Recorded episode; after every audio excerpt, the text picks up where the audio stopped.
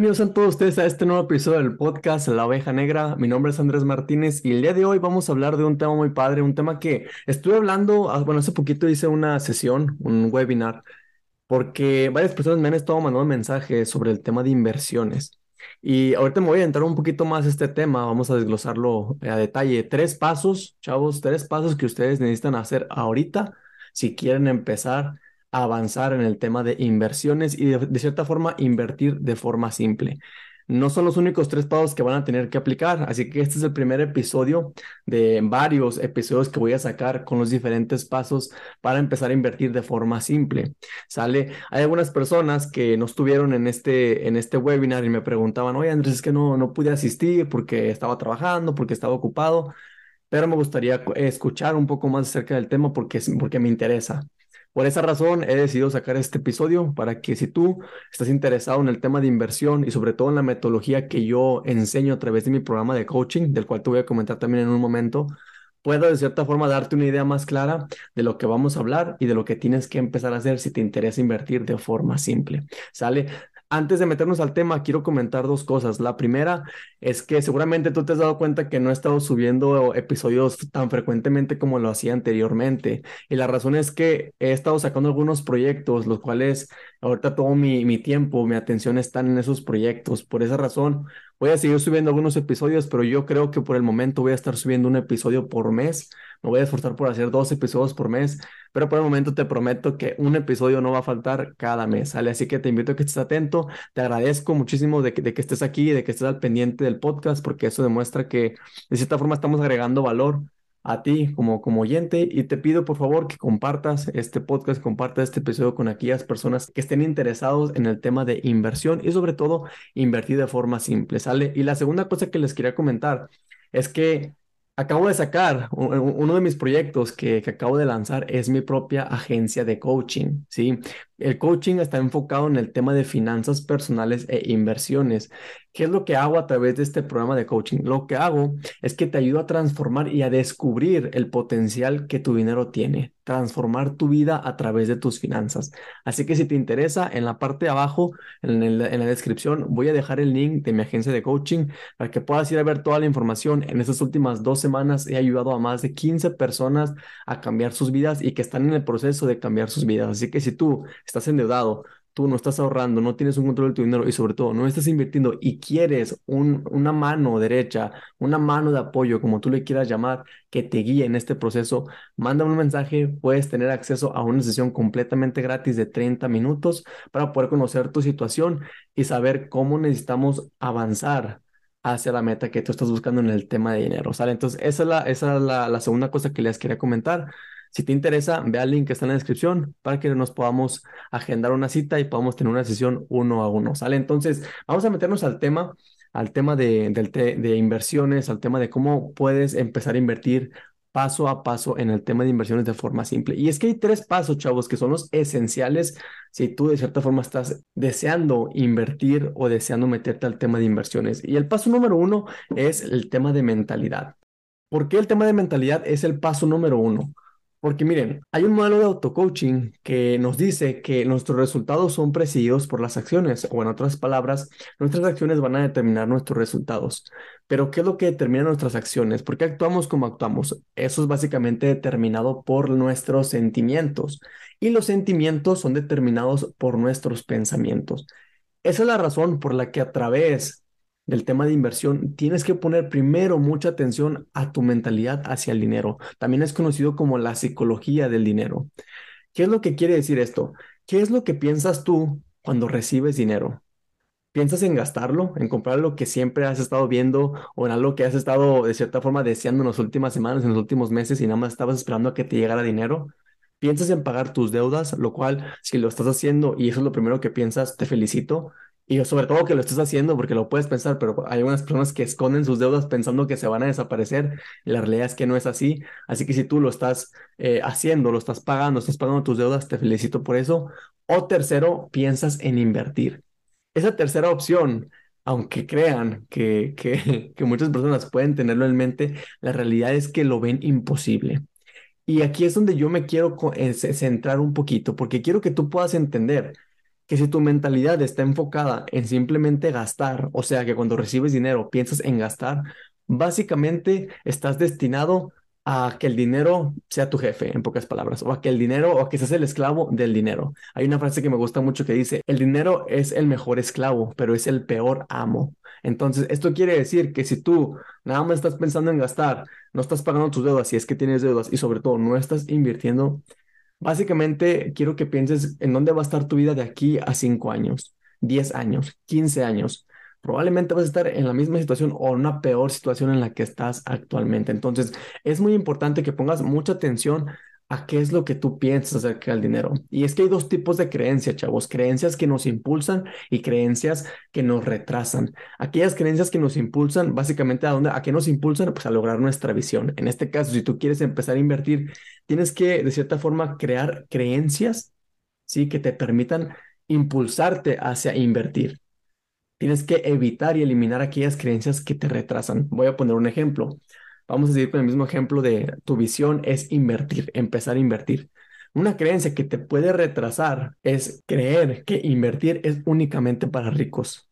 Esa es una creencia que muchas personas tienen. Invertir es únicamente para ricos. ¿Qué es lo que pasa cuando tú tienes esta creencia? Que no vas a invertir, porque tus sentimientos hacia el tema de inversión van a ser, pues yo no soy rico, pues mejor no, no invierto, voy a invertir hasta que sea rico, Entonces, ese es un tipo de creencia que no te permite, que no te impulsa a, de cierta forma, lograr la visión que estás buscando. Ahora, si vamos por una creencia que sí te impulsa, la creencia sería, invertir me hará rico, porque esa es la realidad. Tienes que invertir para ser rico, independientemente si inviertes en la bolsa, independientemente si inviertes en un negocio, independientemente si inviertes en algún, eh, algún, en algún negocio no tuyo, pero algún negocio como socio, también es parte de, para ser rico tienes que invertir. Entonces, estos son dos tipos de creencias que una te va a retrasar, que no te va a permitir hacer las acciones que te permitan lograr tu visión y la otra te va a impulsar hacer las acciones que te van a permitir cumplir tu visión. Entonces, es muy importante que tú te preguntes, ¿qué patrones, qué creencias tengo yo? Hay tres formas, chavos, en las que se pueden o podemos adquirir una creencia. La primera es a través de experiencias propias. Durante las últimas semanas, en las sesiones de coaching que he tenido con mis clientes, la mayoría de las personas me platican de una experiencia súper negativa que han tenido en el tema de inversión. Y eso es en el tema de las pirámides. Todos, seguramente tú, si me estás escuchando, alguna vez tuviste un amigo, alguien que te invitó a, este, a esta super inversión en la que te prometían ganar mucha lana con un solo teléfono, a un solo clic, sin necesidad de dedicar tanto tiempo. Pues todos, todos, todos, no se salva ni uno de las personas a las que yo he estado enseñando en coaching uno a uno, de las que me comentan que han tenido una experiencia negativa y que por eso no quieren invertir o ven la inversión como muy arriesgada porque perdieron su dinero. Entonces, Básicamente, esta es la primera forma en la que se puede crear una creencia en base a experiencias propias. Pueden ser positivas o negativas. En este caso son negativas, ¿verdad? Porque la mayoría han pasado por esta estafa y la ven como el tema de inversión en general.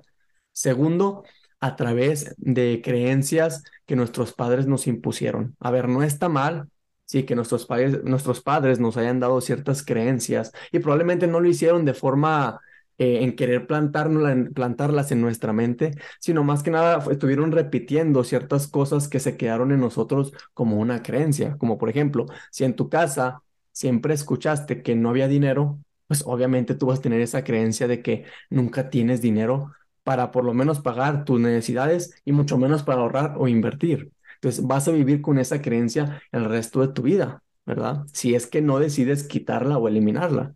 Ahora, la tercera forma en la que puede crearse una creencia es a través de tus seres queridos o tus amigos o tu círculo cercano. Lo que ellos digan, si tú los, si tú los respetas, si tú los admiras, lo que ellos digan, tú lo vas a tomar como un hecho. Y básicamente muchas de las ocasiones las vas a tomar como una creencia propia. Si en tu círculo de amigos, si en las personas a las que tú admiras, a las que tú respetas, dicen que invertir es arriesgado, invertir es difícil y para invertir requieres mucho dinero, tú vas a aceptar eso como una creencia propia. Y cada vez que se toque el tema de inversión, en pocas palabras, lo que tú vas a hacer es que vas a pensar en esa creencia. No, es que invertir es muy arriesgado, invertir eh, requieres mucho conocimiento e invertir requieres mucho dinero. ¿Y qué es lo que va a pasar? Que no vas a hacer nada y por lo tanto no vas a invertir, no vas a llegar a la visión que estás buscando. Entonces, es importante que independientemente de cómo se formen estas creencias a través de estas tres formas, tú puedas identificarlas. ¿Y cómo las puedes identificar? Siéntate y pregúntate qué es lo que yo pienso acerca del dinero, qué es lo que yo pienso acerca del ahorro, qué es lo que yo pienso acerca de la inversión y escribe todo lo que tú piensas. Ahora analiza si esas creencias te van a ayudar, te van a impulsar a lograr tu visión. Si no, cámbialo. Cámbialo. Busca una creencia que te permita avanzar a lograr lo que tú estás buscando. ¿Sale? Entonces, es muy importante que ese es el, ese primer paso. ¿Por qué este es el primer paso? Porque te repito, tus pensamientos, o sea, tu mentalidad va a dictar tus sentimientos. Tus sentimientos van a dictar tus acciones y tus acciones van a dictar tus resultados. Entonces, si tú nada más quieres cambiar tus acciones, pero no cambias tus sentimientos, nunca va a ser posible. ¿Por qué? Porque pues tú actúas de acuerdo a cómo te sientes. Si te sientes triste, vas a actuar como una persona triste. Si te sientes desmotivado, vas a actuar como una persona desmotivada. Entonces, para cambiar tus sentimientos, tienes que cambiar primero el chip que tienes en la cabeza. Tienes que cambiar tu mentalidad, ¿ok? Entonces, este es el primer paso. El segundo paso es conocer tu salud financiera. A ver, es muy importante que tú sepas en dónde te encuentras. Si no sabes en dónde te encuentras, ¿cómo vas a avanzar o cómo vas a crear el plan que te permita avanzar a la meta que estás buscando? La mayoría de las personas no hacen un diagnóstico de su salud financiera. Es lo mismo como cuando vas al doctor. Imagínate que vas al doctor, pues solamente vas porque quieres saber cómo está tu salud física. Es lo mismo cuando vas o cuando tienes que revisar el tema financiero. Tienes que ver cómo se encuentra tu salud financiera. La mayoría de las personas a las que yo he estado ayudando en las últimas semanas creen estar en una salud muy buena y algunos creen estar en una salud muy mala y resulta que a veces es lo contrario. Los que están muy bien están en una situación no tan bien como ellos pensaban y los que están muy mal, los que creían que estaban muy mal, no están en una situación tan mala como ellos creían. Entonces es muy importante que empieces de cierta forma a definir y a diagnosticar tu salud financiera. ¿Cómo lo puedes hacer? Muy simple. Te voy a dar una técnica que es general, ¿sí? Porque si me meto a una técnica más específica, más real, me va a llevar mucho tiempo, lo cual lo quiero que sea de, la forma más fácil y sencilla para que tú lo puedas aplicar, ya sea mientras estás escuchando este podcast o después de que termines de escucharlo, vayas y lo apliques. Para, para generar un diagnóstico general, ¿sí? De tu salud financiera, lo único que tienes que hacer es dividir una hoja por la mitad y del lado izquierdo vas a poner todos tus costos o tus gastos fijos. Fijos me refiero, por ejemplo, a renta. Si pagas renta, la renta normalmente es fija. Si pagas agua, luz, si todo es fijo, pues hay que, hay que ponerlo ahí. Si pagas algún, algún, este, una mensualidad de un auto que sea fija también, pues ponlo ahí. Todo lo que sea fijo, ponlo ahí, del lado izquierdo. Y lo que vas a hacer es que vas a sumarlo. Vas a poner lo que, lo que es y la cantidad que gastas mensualmente, mensualmente en eso que estás poniendo al final vas a sumar y te va a dar el total de tus costos o gastos fijos. ¿Sí? Entonces, eso es del lado izquierdo. Ahora vamos a pasar al lado derecho. Del lado derecho lo que vas a hacer es que vas a poner todos tus gastos variables o tus costos variables. A eso me refiero, por ejemplo, cuando vas a comprar comida, no siempre gastas lo mismo, ¿verdad? A veces unas semanas, vamos a poner un ejemplo, gastas 100 pesos y la otra semana gastas 150 y luego la siguiente semana 120. Entonces, realmente no siempre gana, eh, gastas lo mismo en comprar comida, ¿verdad? Pero haz más o menos un promedio. No te preocupes, muchas personas se atoran aquí y, básicamente como no saben a detalle cuánto gastan, no lo hacen. Y lo que yo quiero es que tú no te, no te frustres. Lo que quiero que hagas es que hagas un promedio y trates de acertar lo mejor que se pueda. No pasa nada si no es exacto. Diagnosticar la salud financiera es un proceso que se repite en varias ocasiones y, pa y cada, cada vez vas mejorando o vas de cierta forma poniendo más cantidades específicas, pero no te preocupes ahorita porque lo que queremos es darnos una idea más eh, abierta, una idea más clara de tu salud financiera. Así que en pocas palabras, pon todos tus gastos variables, lo que gastas aproximadamente en comida por, por mes, lo que gastas eh, si vas a salir con tus amigos, pues cuánto, cuánto gastas al mes, todo eso, pon todos tus, tus costos fijos y tus costos variables, ¿sí? Una vez que los tengas, los costos variables, los vas a sumar y te va a salir el resultado total de lo que gastas en gastos variables. Ahora lo que vamos a hacer es que vamos a sumar los costos fijos y los costos variables. ¿Para qué? Para que podamos sacar los costos totales básicamente de tu vida. En otras palabras, vamos a, saber cuánto estás gastando o cuánto requieres gastar tú al mes para poder vivir de la, de la forma en la que estás viviendo ahorita. Entonces, por ejemplo, vamos a suponer que en mis gastos eh, fijos yo tengo 10 mil pesos y en mis gastos variables yo tengo 5 mil pesos. Entonces, si yo lo sumo, van a ser 15 mil pesos. ¿Eso qué quiere decir? Que yo, para vivir la calidad de vida que estoy viviendo, gasto al mes 15 mil pesos. 10 mil de mis gastos fijos y 5 mil de mis gastos variables. Esto es un ejemplo, ¿eh? Nada más es un ejemplo.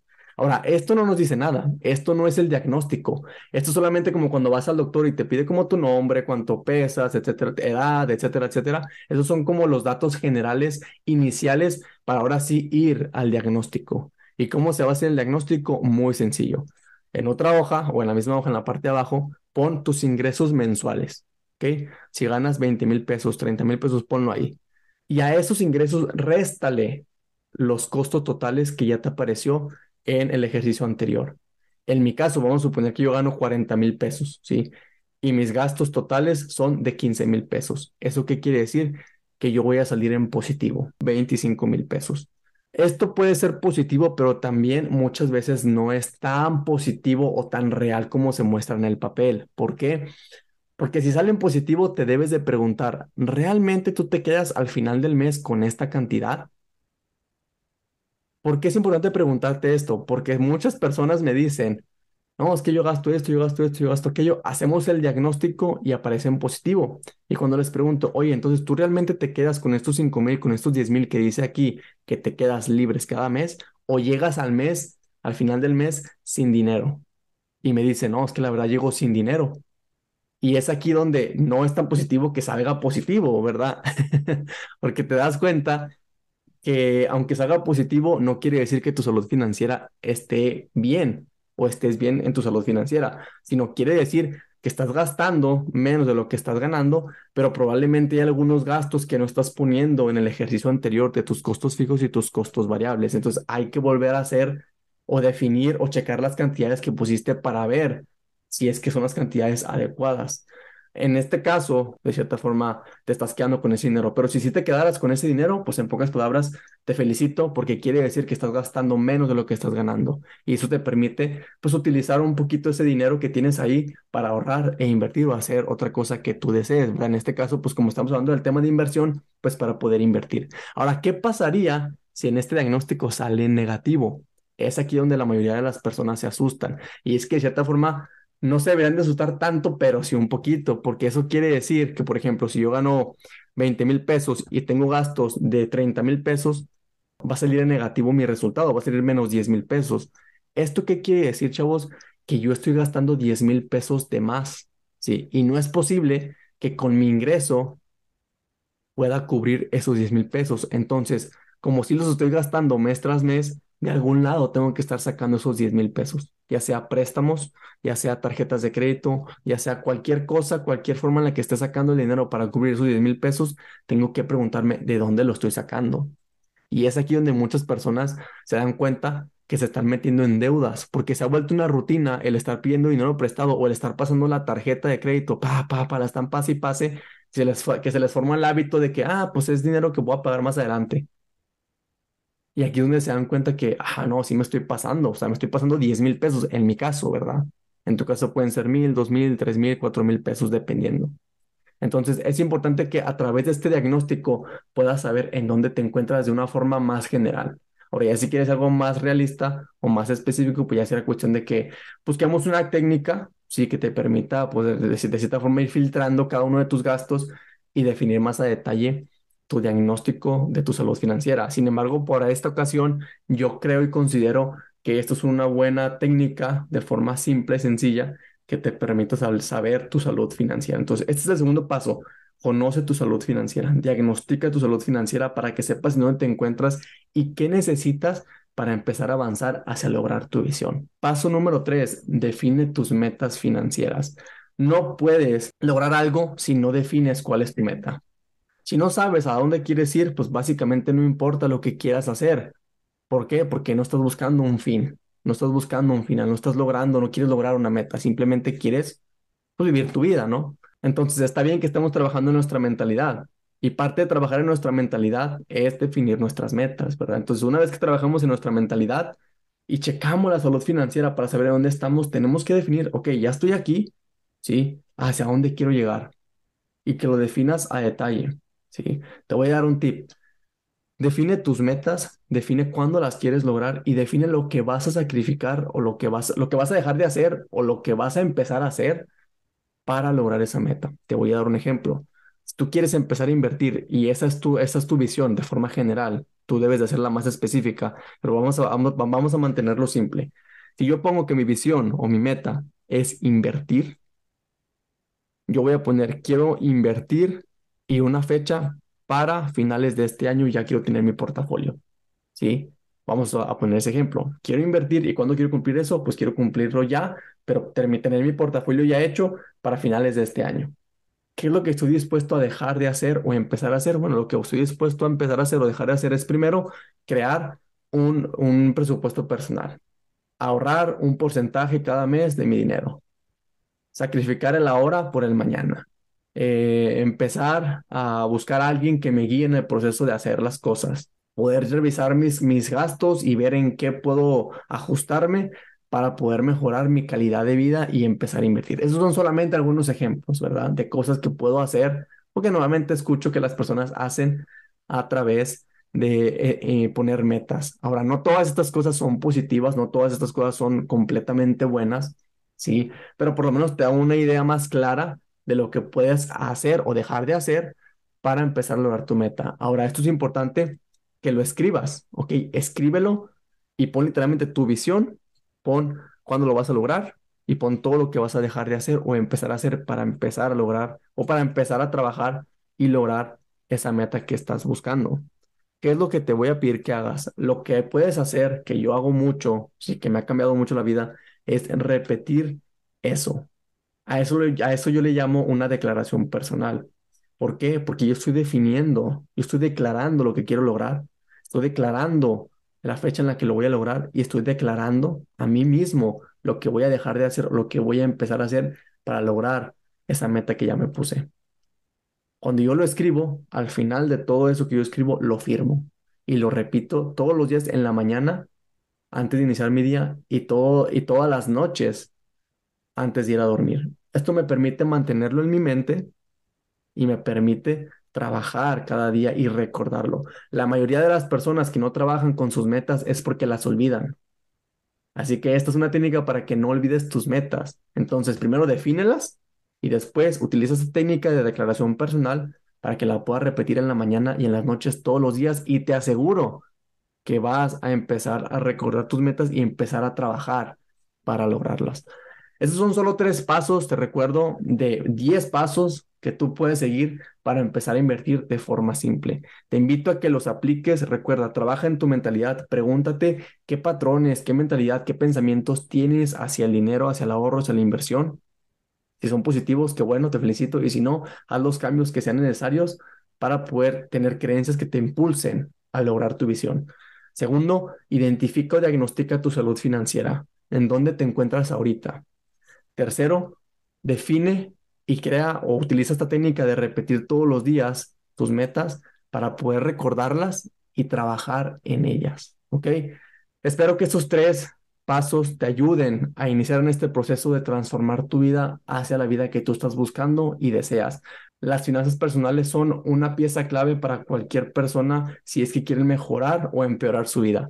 Si quieres mejorar tu vida, pon atención a tus finanzas. Si las quieres empeorar, pues no pongas atención y vas a ver que mientras más tiempo pase, tu situación financiera o puede mejorar muchísimo o puede empeorar. ¿Sale? Mi objetivo es que pueda mejorar, mi objetivo es que tú puedas avanzar en este proceso de mejorar tus finanzas y por lo tanto obtener la salud financiera y sobre todo la libertad financiera que estás buscando. ¿Sale? Te recuerdo, si quieres exponencializar, si necesitas una mano de apoyo, si necesitas una persona que te guíe, no dudes en entrar al link que está en la parte de abajo de este podcast para que vayas a mi agencia de coaching, veas todo la información. Y si te interesa ser parte de mi programa de coaching, al cual yo, yo le llamo Transforma tu vida a través de tus finanzas, te invito a que me mandes un mensaje para agendar una sesión completamente gratis uno a uno, la cual vamos a diagnosticar, literalmente una de las cosas que hicimos hoy, diagnosticar tu salud financiera, conozcas el programa y sobre todo que si te interesa puedas empezar a transformar tu vida en menos de seis sesiones. Entonces, si te interesa, mándame un mensaje, te recuerdo, ser la oveja negra es parte